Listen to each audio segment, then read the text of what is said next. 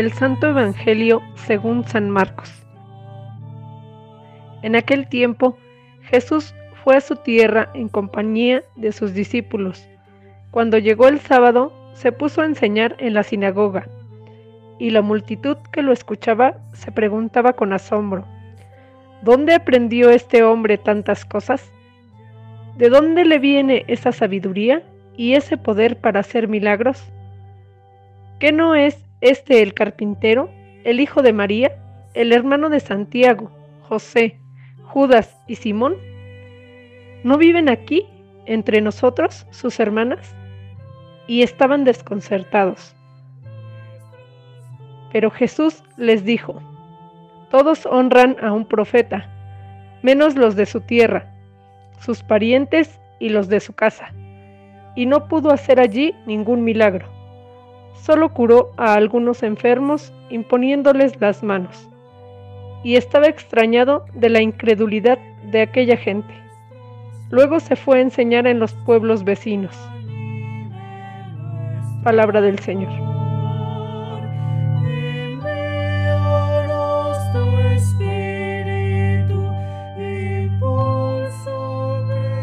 Décimo cuarto domingo del tiempo ordinario. Hoy quiero referirme en este domingo a la segunda lectura de la segunda carta del apóstol San Pablo a los Corintios. San Pablo fue un hombre privilegiado en su encuentro con Cristo. Hoy en esta lectura se nos muestra la vida interior de San Pablo.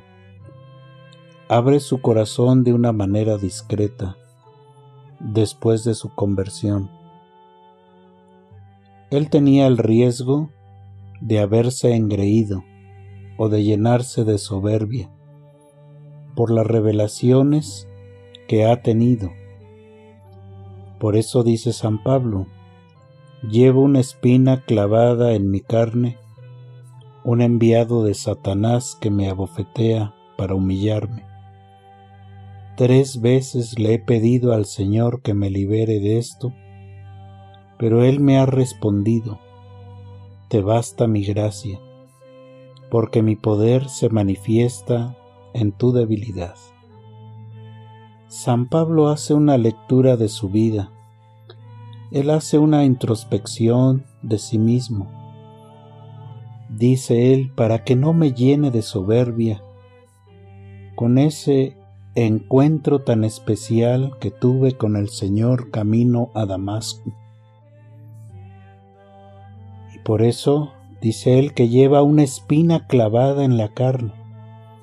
Después de pedir, dice tres veces al Señor que se la quite y le recuerda al Señor, te basta mi gracia. La pregunta es, ¿cuál es esa espina? San Pablo no lo dice.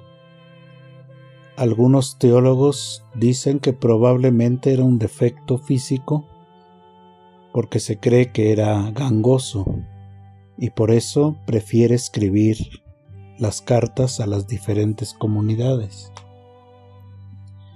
Al fin de cuentas esa espina la llevamos también nosotros, de muchas maneras. A veces esa espina clavada en nosotros puede ser un defecto moral, una debilidad que uno no es capaz de controlar y le hace sufrir mucho, un mal carácter que no puede uno dominar, un vicio que está destruyendo mi vida y la vida de mi familia, quizá una depresión que le hace no disfrutar de la vida.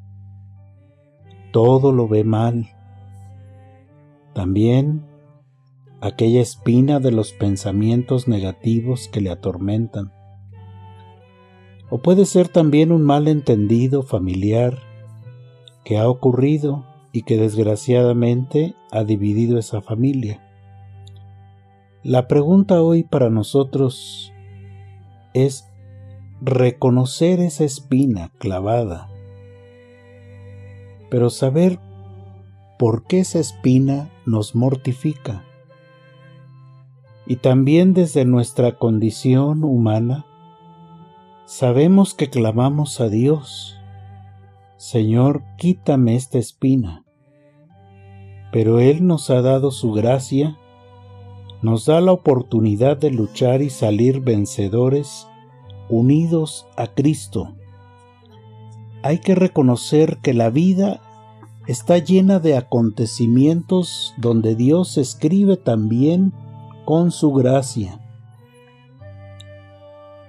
y se vale de estas de estas cosas, de estos hechos, de estas actitudes para reconocer que estamos hechos de barro.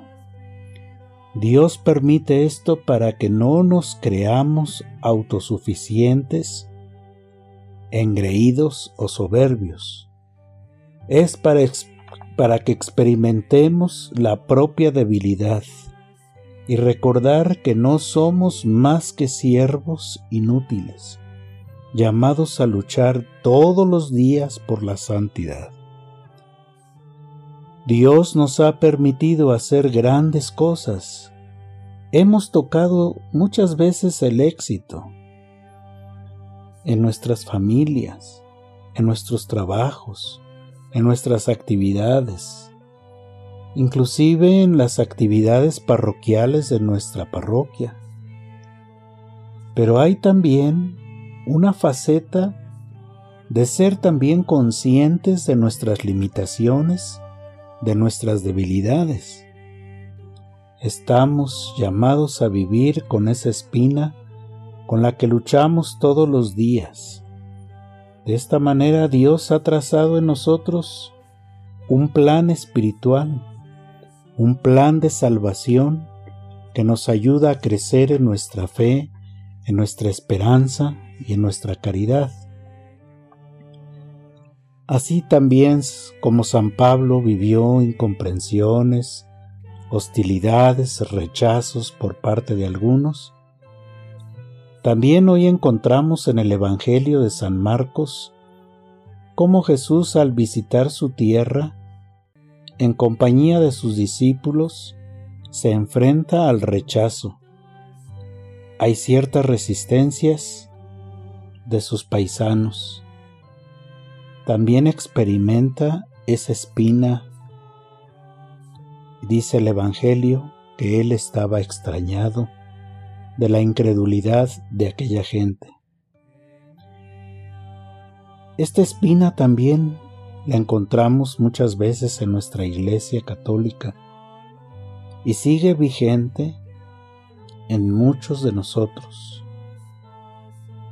Por eso hay que tratar de superar este tipo de espinas, que podrían ser tres, ustedes pueden pensar en alguna otra, pero una de ellas es tratar de vencer los prejuicios a veces se piensa que la iglesia es obsoleta, es retrógrada, inclusive acerca de la persona de Jesús, que muchas veces se le considera con ideas antiguas. Otra espina es la espina del desprecio. Despreciamos lo que viene de Dios. Él nos da manos llenas con su amor y su misericordia y lo único que pide es que lo aceptemos a Él como nuestro guía, como nuestro Salvador, que caminemos con Él con, como nuestro amigo. Y tercera espina a veces la incredulidad. Por eso hoy pedimos al Señor luchar, pidiéndole a Él desde la oración que aumenten nuestra fe viviendo desde la fe, veremos también muchas cosas que no dependen de ti, sino dependen de Dios. Feliz domingo para todos.